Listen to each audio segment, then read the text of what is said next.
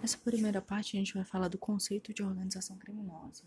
E nesse conceito, a gente tem que pegar como base principal que essa organização criminosa ela vai ser composta de quatro ou mais agentes. A estrutura dela deve ser ordenada.